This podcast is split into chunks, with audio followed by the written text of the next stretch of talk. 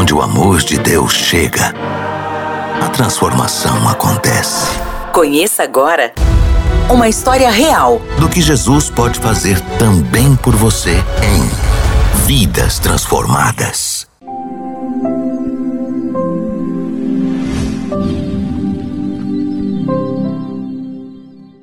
Meu nome é Paulo César Gonçalves, eu nasci em Rubiataba, Goiás. Mas aos 14 anos de idade eu perdi meu pai e isso abriu um corredor para que eu conhecesse o mundo, pois minha mãe não tinha todo o controle da família.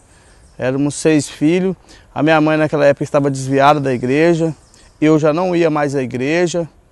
Então, nesse mundo que eu saí para conhecer, assim que meu pai morreu, eu saí de casa, Passei a viver mais na rua do que em casa, vinha em casa uma vez por semana. E então eu conheci a maconha. Junto com alguns amigos eu conheci a maconha. E a maconha, como sempre nós dizemos que um precipício puxa, o outro, a maconha foi o primeiro passo que em poucos anos eu conheci a merla. E a merla foi uma coisa destruidora na minha vida, mas não tão destruidora assim até então. Eu pude construir uma família, Tive uma esposa, um filho, qual tem oito anos que eu não vejo. Mas o que mais abalou minha vida foi a morte da minha mãe. Então, com a morte da minha mãe, minha vida ficou totalmente estruturada. Fiquei sem chão. E ah, como eu já estava já no mundo do crime, já estava participando de algumas coisas, eu resolvi investir mais ainda nisso e cair de cabeça no crime. Mas como sempre o crime traz as suas consequências, para mim também não foi diferente ele trouxe suas consequências. Eu puxei longos anos de cadeia. E então, quando eu saí da minha primeira cadeia, eu resolvi procurar a minha família. Mas ali já era tarde, já tinha perdido a minha família. Então, já não entrei, cheguei nem a entrar em contato quando eu soube que não tinha. Eu não entrei, cheguei a entrar em contato e já saí para outro estado, fui para o estado do Paraná. E no estado do Paraná eu conheci uma pessoa que ensinou eu ainda mais praticar o crime. Nós andávamos juntos, era meu parceiro e ele me ensinou a lidar com armas. Então, naquele, naquele dia a dia de nós dois juntos, eu aprendi a montar e desmontar a arma e manobrar uma arma como ninguém. E isso me incentivou mais ainda no mundo do crime, porque eu já era, já era um cara poderoso com a arma na mão, pois eu fazia dela o que eu queria. E isso também trouxe suas consequências. Como sempre eu buscava dinheiro para usar drogas, através disso eu pratiquei barbaridades que hoje eu indigno até de lembrar dessas barbaridades. Mas isso me levou à cadeia novamente. Então quando eu saí da cadeia, depois de alguns anos eu saí da cadeia novamente, eu procurei buscar outros lugares que eu não tinha ainda passado. Então resolvi vir para São Paulo. E em São Paulo eu conheci o verdadeiro inferno da minha vida. Eu fui parar na Cracolândia. E ali vivendo na Cracolândia, em poucos tempos, eu conheci pessoas influentes ali e que me incentivavam ainda mais a roubar, porque eu fazia as coisas e ela ficava impune. E eu comecei a perder o amor pelas pessoas. E aí, então eu comecei a participar de coisas que jamais gostaria nem de lembrar. E ali naquele lugar onde que nós se chamamos hoje, como nós vemos na Bíblia que existe o vale de ossos secos, ali é o vale de ossos secos. Então, em pouco tempo eu fiquei tão apreensivo com o crack, o crack não me deixava mais sair para a rua. E eu passei a morar no buraco, no buraco da Cracolândia. E ali eu só saía para roubar, só saía para arrumar dinheiro e passei a viver literalmente para a droga em função da droga. E tinha dó das pessoas quando eu saía para roubar, porque era sem dó e sem piedade. Eu voltava com dinheiro. Mas, como Deus sempre tem um plano maravilhoso na nossa vida, um dia eu já estava com 17 dias, já dopado, tinha dormido poucas horas nessas 17 dias. Eu resolvi sair na porta do buraco para ver o dia, o dia estava nascendo.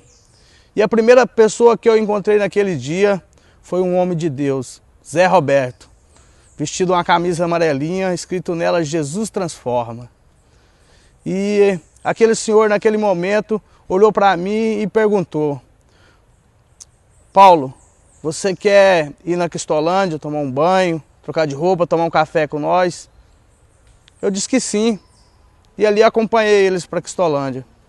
Então, naquele momento eu acompanhei até uma certa altura, depois parei para conversar com alguns amigos e quando eu cheguei a Cristolândia já estava tendo um culto. E algumas irmãs cantavam, lembro até hoje, a Joana, filha da missionária Soraya, que é a manhinha que nós falamos hoje, porque ela hoje é minha mãe. E estava cantando uma música que marcou muito a minha vida, Teu Toque. E que ela canta lindíssima essa música. Então, assim que terminou o culto, eu já tinha tomado um banho, já tinha me alimentado. Um daqueles amarelinhos virou para mim e perguntou: Paulo, você quer mudar de vida? E eu aceitei aquela proposta. E a partir daquele dia, a minha vida foi transformada. Eu não só mudei de vida, como estou escrevendo uma nova história. Naquela semana que eu fui enviado para lá, tinha sido enviado 80 pessoas tiradas da Cracolândia. Desses 80, só eu fiquei. Paulo ele ia para a biblioteca, queria aprender os versículos, conhece a Bíblia assim, no pé da, da letra, em falar, todas as aulas, os trabalhos, ele sempre foi aquele que entregava o trabalho né, no, no, na hora, na data.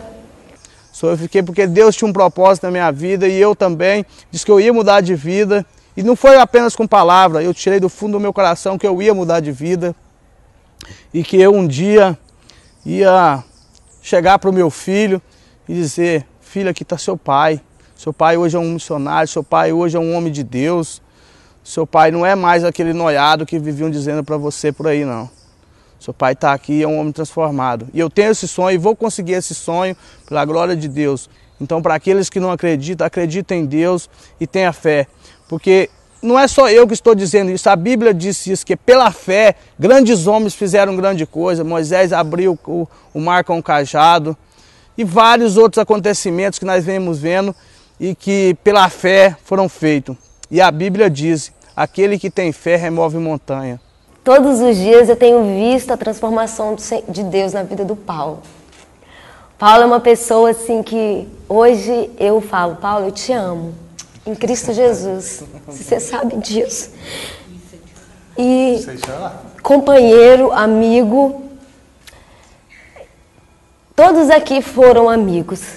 O Paulo eu falo porque é uma pessoa que teve uma vida difícil. Não teve pai, não teve mãe e quando eu olho para ele, que eu vejo ele feliz, e tudo que Deus fez durante esses três meses na vida dele, porque eu pude presenciar, vale a pena.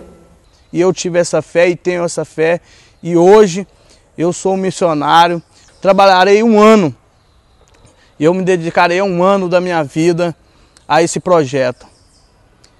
E, e o meu sonho de vida, meu sonho de vida é, retornar aos braços da minha família.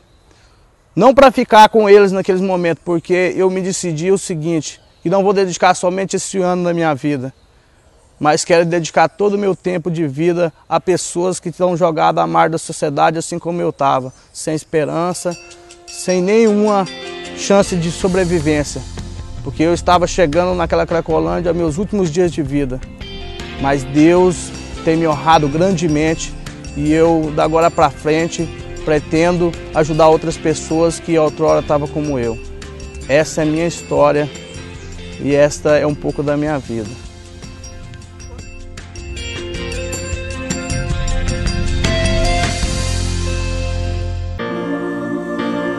Onde o amor de Deus chega, a transformação acontece. Vidas transformadas. Aqui, na 316.